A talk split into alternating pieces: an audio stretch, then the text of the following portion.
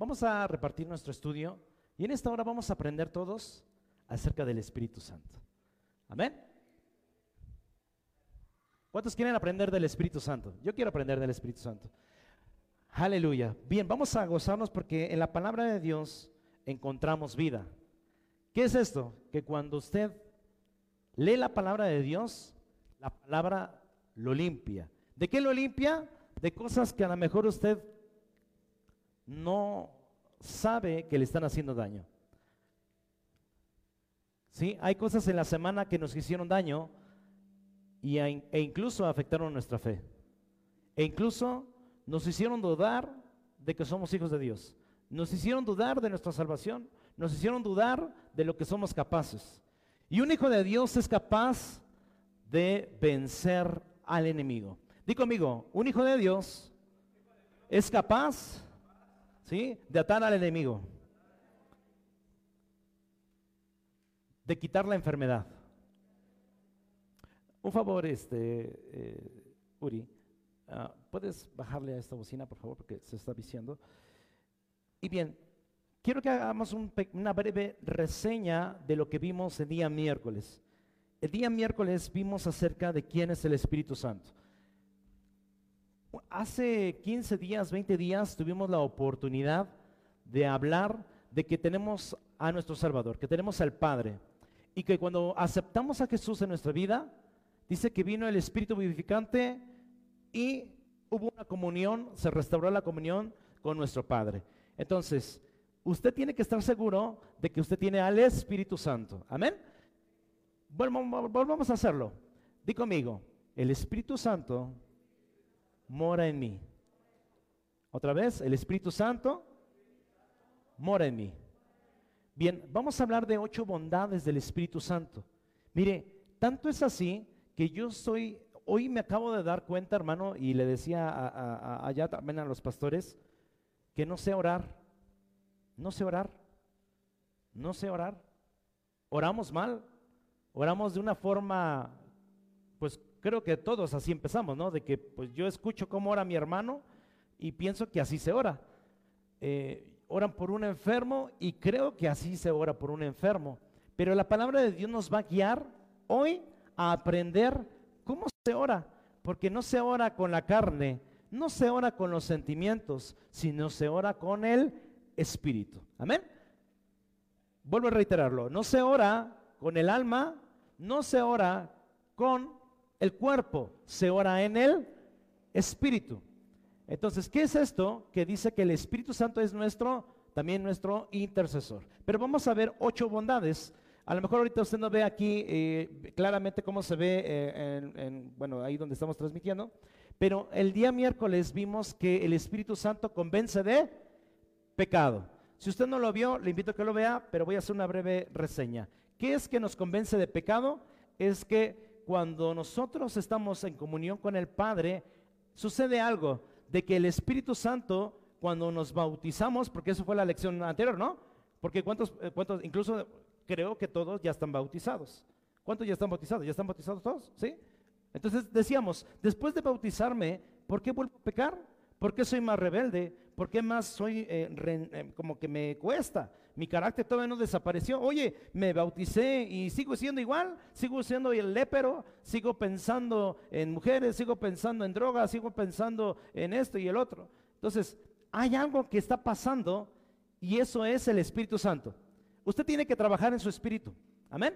Entonces, hoy quiero repasar el primero, que dice convence de pecado. Y veíamos el día miércoles que uno de los factores de que hace el Espíritu Santo es de que nos limpia, pero nosotros tenemos un problema. Hay una parte que se llama convicción y hay otra parte que se llama culpa. Exacto, muy bien. Muchas veces el pecado que hicimos ayer nos impide a que creamos que somos hijos de Dios. Porque tenemos algo en nuestro corazón y se llama culpa. La pregunta es, el día de hoy, ¿usted se siente culpable de algo que sucedió o algo que pasó o de alguien, de una persona que lastimó con sus sentimientos, con sus emociones, con su ira, con su contienda, que tanto afectó a, incluso a una familia, incluso afectó a una mujer, afectó a un hombre, afectó a un niño o afectó incluso a su negocio. Hay algo que siempre tenemos ahí cargando y esa culpa siempre nos está envenenando la mente. Nos dice, ¿tú cómo te vas a parar al frente a orar si ves dónde está tu hijo? Si ves dónde está tu esposa? Si ves dónde está tu familia? ¿Tú por qué pasas a orar y ve tu, hijo está enfermo. ¿Para qué vas a ir a la iglesia? Tienes que cuidarlo. ¿Para qué vas a ir si ves cómo está la economía? ¿Para qué vas a ir si estás, eh, mira, estás tan, tan, tan sucio, estás, eh, tú, no deberías ser llamado hijo de Dios. Entonces, la culpa es algo que nos taladra día a día en la mente. E incluso ahorita acabando de orar, o incluso ahorita usted, hermano, o que nos está viendo, puede tener culpa, puede decir, pues creo que ya la regué, creo que ya no va a haber solución, creo que ya no me van a aceptar, creo que ya no voy a poder ser digno. Entonces la culpa siempre nos está, nos está taladreando. Ahora la pregunta es, ¿esa culpa que usted siente es del diablo o es algo que tiene que trabajar usted en su alma y en su mente? Dice la palabra de Dios que Él es el acusador. Pero la culpa, hermano, nace del alma. ¿Por qué nace del alma? Porque no se quita. Usted puede orar ahorita, usted le puede decir, el Señor te lava, te limpia y te purifica, pero eso no quiere decir que ya se le desapareció esa mentalidad.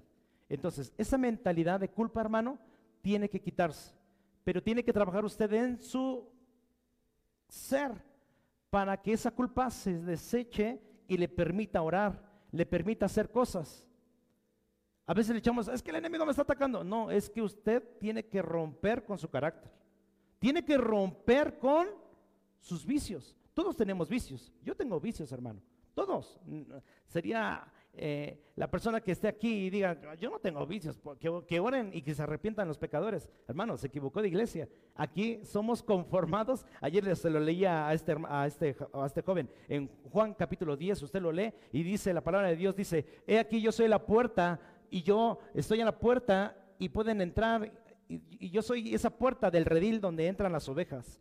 Pero dice, el reino ha sido eh, llenado de ladrones, de hurtadores. Entonces, ¿a qué se refiere, hermano? De que nosotros hoy, hermano, si usted tiene culpa, excelente, está perfecto.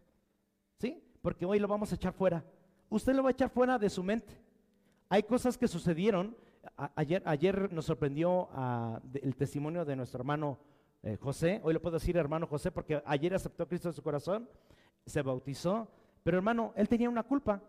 Él tenía resentimientos también con su padre y por resentimientos de su padre, a veces van a la droga, a veces van y roban, a veces van y golpean, a veces van y eh, a lo mejor hacen fraudes. No sé, cada quien hace distintas cosas, pero eso no surgió. ¿Fue plantado por el enemigo esa semilla? Sí, pero usted tiene el poder, hermano, para desecharlo de su vida. ¿Hay cosas que hay que desechar de su vida? Sí. Di conmigo, hay cosas que tengo que desechar y el Espíritu Santo me limpiará. ¿Quiere usted que el Espíritu Santo lo limpie? Amén. ¿No se supone que cuando somos bautizados ya somos nueva criatura y ya todo se borró? Sí. Pero hermano, ahorita, mañana y pasado mañana, usted tiene una lucha. ¿Sí? Usted va manejando y de repente ve a una muchacha y dice, wow, qué creación de Dios, ¿no? Y comienza a imaginarse cosas es que usted no está lleno del Espíritu Santo y por eso este, peca y ese rollo. Hermano, hay cosas que nosotros tenemos vicios que tenemos que quitarnos, ¿sí? No lo hemos querido sacar de nuestro corazón. El Espíritu Santo es caballeroso y te dice, yo puedo limpiarte, pero tú debes de darme la autoridad. Por eso el enemigo no te pide, no te pide permiso. Nada más, pues, de repente, ¡pum!, te vienen las ideas. ¿A poco te pidió permiso? No, se te meten las ideas así por lo que ves o por lo que escuchas y de repente, ¡pum!, ya comienzas a maquilar cosas. Porque el enemigo, eso es experto, es un ladrón, es un ratero, es un mentiroso. Pero usted tiene que saber detectar en su mente si lo que usted está pensando es su carácter o es algo que le está mandando, diciendo el Espíritu Santo para que cambiemos. Entonces, hoy vamos a ver que crea y regenera. El Espíritu de Dios crea y regenera. Ya vimos que, nos convence de pecado, pero ahora vamos a ver el, nada más vamos a ver un punto, hermano, nada más. De, la tarde vemos otro punto. Son ocho bondades, ¿ok? El primero es nos convence de pecado. El segundo es que crea y regenera. Crea y regenera. Vamos a abrir la palabra de Dios en Génesis capítulo 1, versículo 2. Por favor, vamos a leerlo. Génesis capítulo 1, versículo 2. Algunos ya se lo saben. Dice la palabra de Dios, dice, y la tierra estaba desordenada y vacía. Y las tinieblas estaban sobre la faz del abismo, y el Espíritu de Dios se movía sobre la faz de las aguas. Leámoslo otra vez, por favor. Acompáñenme a leer esta escritura. Y la tierra estaba desordenada y vacía, y las tinieblas estaban sobre la faz del abismo, y el Espíritu de Dios se movía sobre las aguas.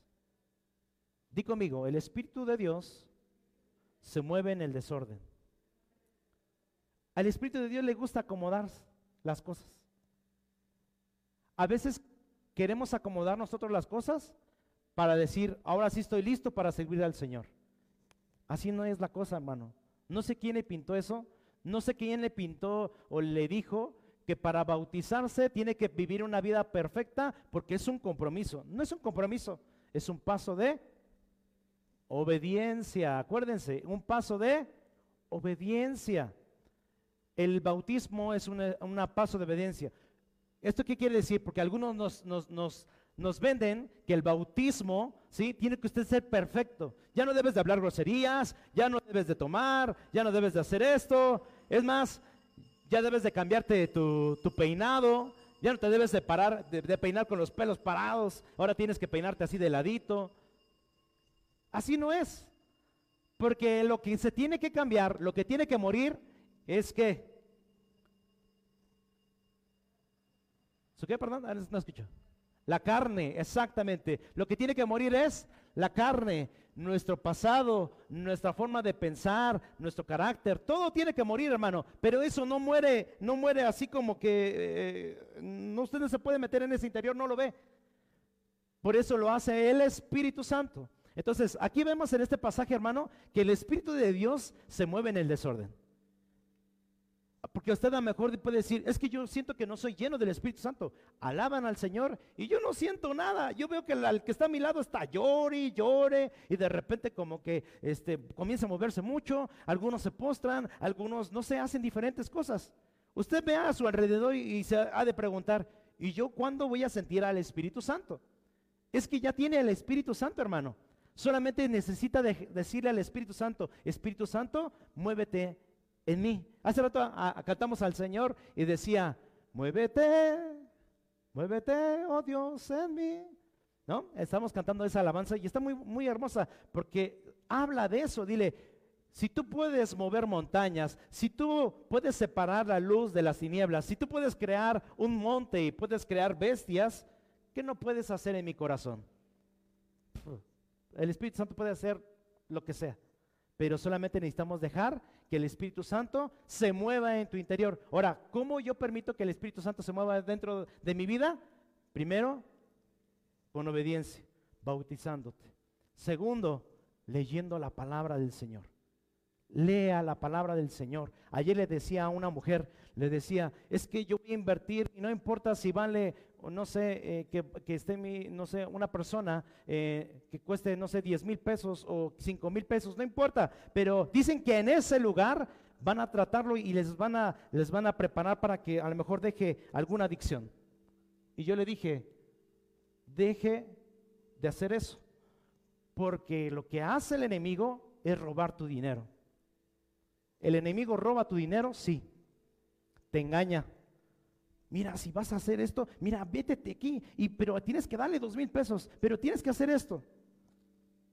Creemos y ponemos nuestra fe en eso antes que el Señor. Y yo le decía a esa hermana orando, le decía, usted lo que necesita es invertir tiempo en venir con aquí con el pastor, léame, pastor, léame la palabra del Señor. Voy a ir a la iglesia y voy a ir a postrarme. Eso es lo que usted necesita. Antes de gastar dinero. Porque ¿dónde está? Dice la palabra de Dios, ¿dónde está nuestro tesoro? ¿Está qué? Nuestro corazón. ¿A poco no le gustaría a usted que es ilógico, ¿verdad? Que, leyendo la palabra, ¿a poco se van a resolver mis problemas leyendo la palabra de Dios? Sí, porque es algo ilógico. El Espíritu de Dios no se mueve en nuestra ley, se mueve en una ley sobrenatural. Si usted camina sobre las aguas, ¿qué dice la ley? La ley de la gravedad es que se va a hundir. Pero cuando Jesús caminó sobre las aguas, Él no estaba en su cuerpo, Él estaba en su espíritu. Por eso a Pablo se le, digo, Pedro le dijo, haz que yo camine. Dice, pues ven, ¿no? Y dijo, pues va. Y ahí va caminando, ¿no? Y de repente dice que él pensó y dice, y se espantó, dice que estaba caminando, ¿cómo? O sea, entró la mente, entró el pensamiento y la lógica de decir, es que esto no es posible y se empieza a hundir. Reitero, el Espíritu de Dios quiere ordenar su vida Hoy sí, pero usted tiene que darle el permiso. Primero, deje de pensar con su mente. Mejor permítale al Espíritu Santo que le diga qué decisión tiene que tomar el día de hoy para hacer algo.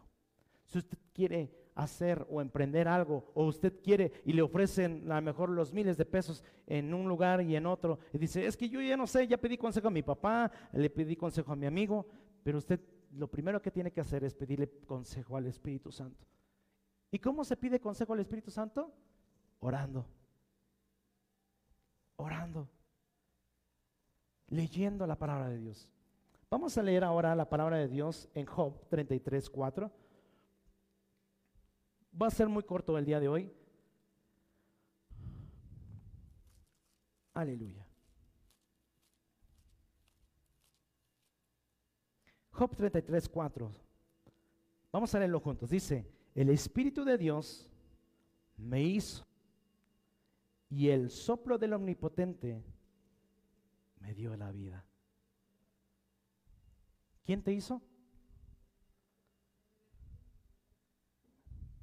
Dígalo fuerte, ahí lo dice la palabra de Dios. ¿Quién te hizo? El Espíritu de Dios. ¿A poco no crees que el Espíritu de Dios conoce tu debilidad? Claro, él lo conoce. Él conoce que a lo mejor eres muy sensible cuando a lo mejor te dicen tal palabra o cuando te expresan algo. Él sabe cómo te enojas, Él sabe cómo te entristeces, Él sabe cómo te pones en ira.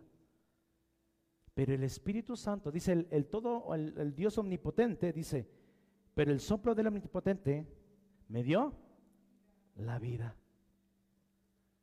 Quiero que sepas tú, hermano, que tú y yo no somos creados así al, ahora sé que al, al aventón. El Espíritu de Dios te conoce. Él ya sabe, Él ya sabe cómo te vas a mover. Nada más deja que Él se mueva. ¿Por qué no puede moverse? Y con esto vamos a terminar con Hechos, capítulo 7. Vamos a Hechos, capítulo 7. Eso no lo tienen en su estudio, así que lo pueden anotar. Hechos capítulo 7, versículo 47. Cuando lo tengan, digan amén. ¿Vale? Muy bien, ya lo tiene uno, dos, Hechos 7, 47.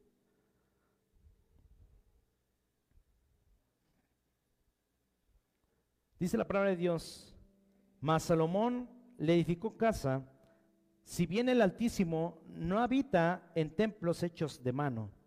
Léalo conmigo, por favor. 48. Si bien el Altísimo no habita en templos hechos de mano, como dice el profeta, el cielo es mi trono y la tierra el estrado de sus pies. ¿Qué casa me edificaréis? dice el Señor. ¿O cuál es el lugar de mi reposo? ¿No hizo mi mano todas estas cosas? Duros de cerviz e incircuncisos de corazón y de oídos. Vosotros resistís siempre al Espíritu Santo como vuestros padres, así también vosotros. ¿Dónde mora el Señor? ¿Dónde mora el Espíritu Santo? ¿Dónde? ¿El Espíritu Santo dónde mora? En mi vida. Es que hasta que vaya a la iglesia, es que es noche de milagros y ahora sí, tráete a todos los enfermos, saca a tu primo, saca a tu sobrino, porque ahora sí van a sanar. Y el sobrino va así como que, ¿y ahora qué? Yo no quiero ir. Están bien locos. Y, trae usted al, hijo y así como que me trajeron a la fuerza, pasen. Y de repente va todo forzoso, ¿no?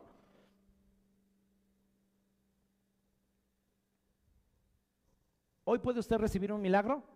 Sí. ¿Quién lo va a hacer? El Espíritu de Dios. No es por las cuatro paredes, hermano.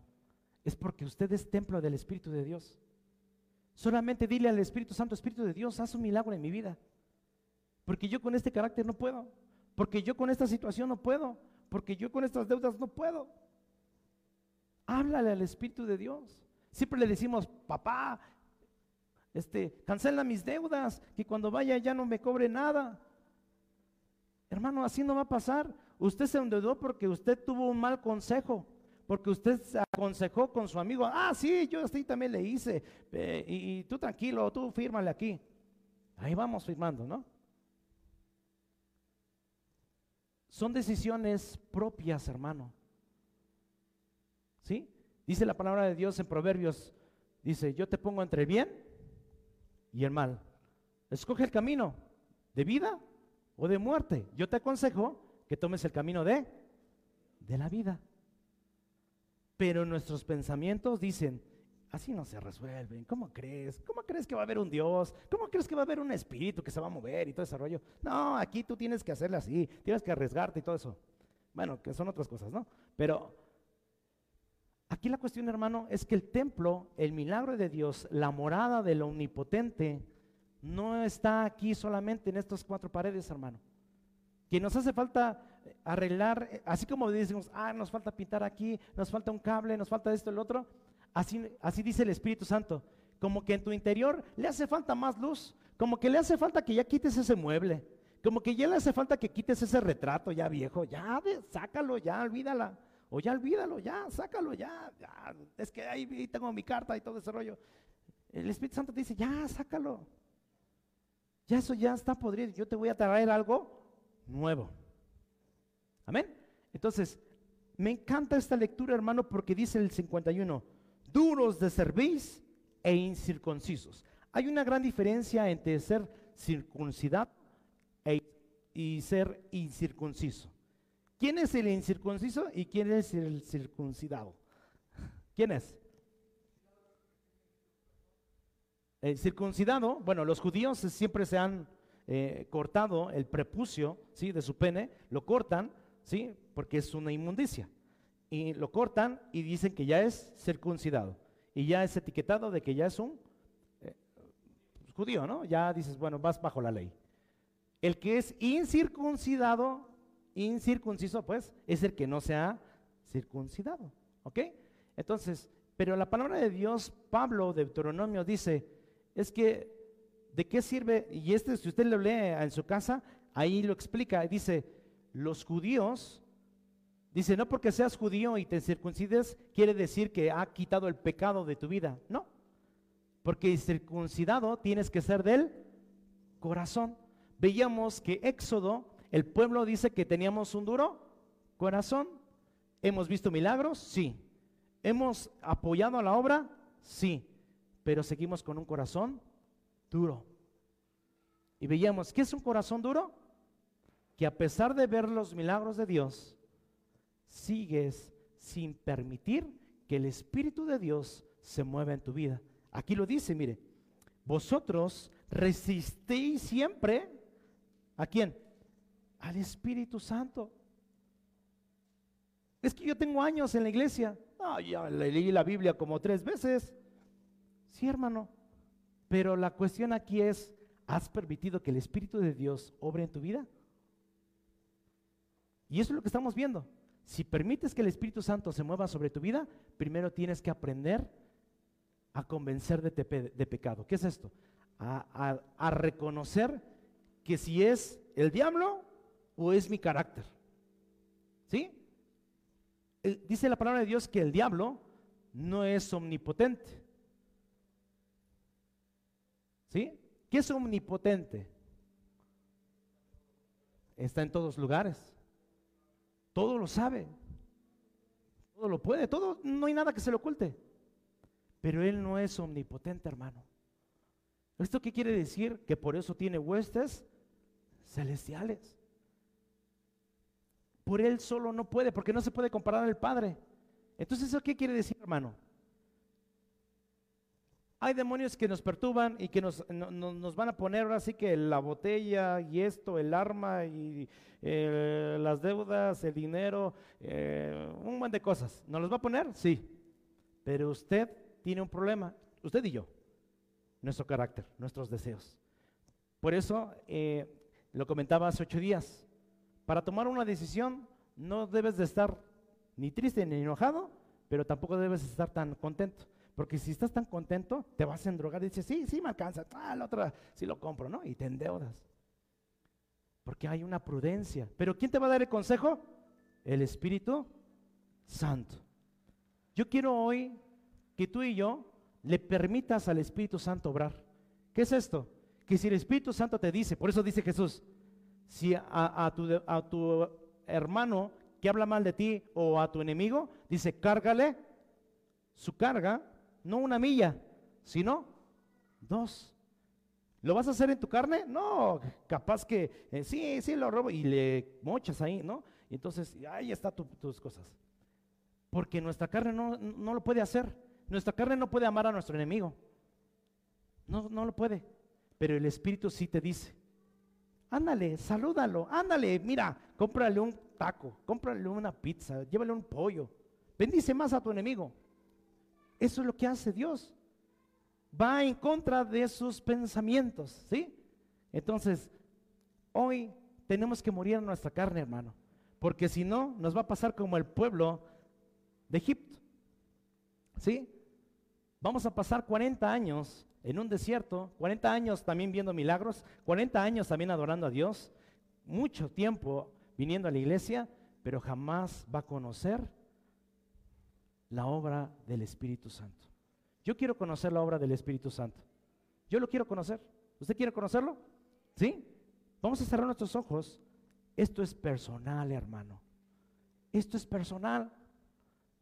No es porque es papá e hijo, o papá e hija, o hermanas, o primos, o esposos. No es así. El Espíritu Santo va a obrar de manera personal. No te compares cómo Dios está cambiando la vida de alguien o cómo lo está usando. No te compares, y eso lo vamos a ver después. Deja que el Espíritu Santo en esta hora rompa tu carácter, rompa tus emociones, rompa en esta hora tus pensamientos y ponga a Él la presencia de Dios en tu vida.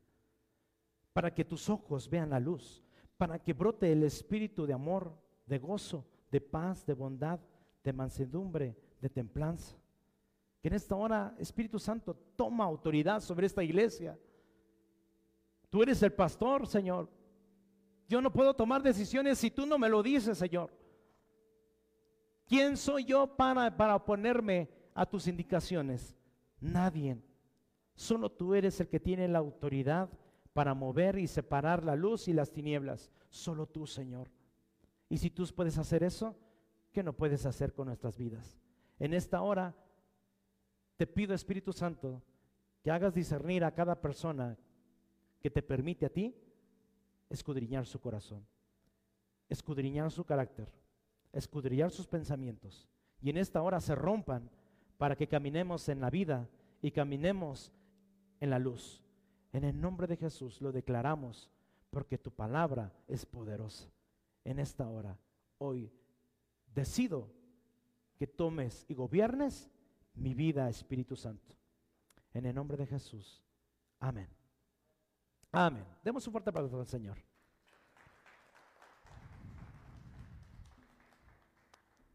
Amén. Al rato vamos a ver, eh, nos falta ver muchos versículos, pero a rato, en la noche, vamos a ver que el Espíritu Santo sella.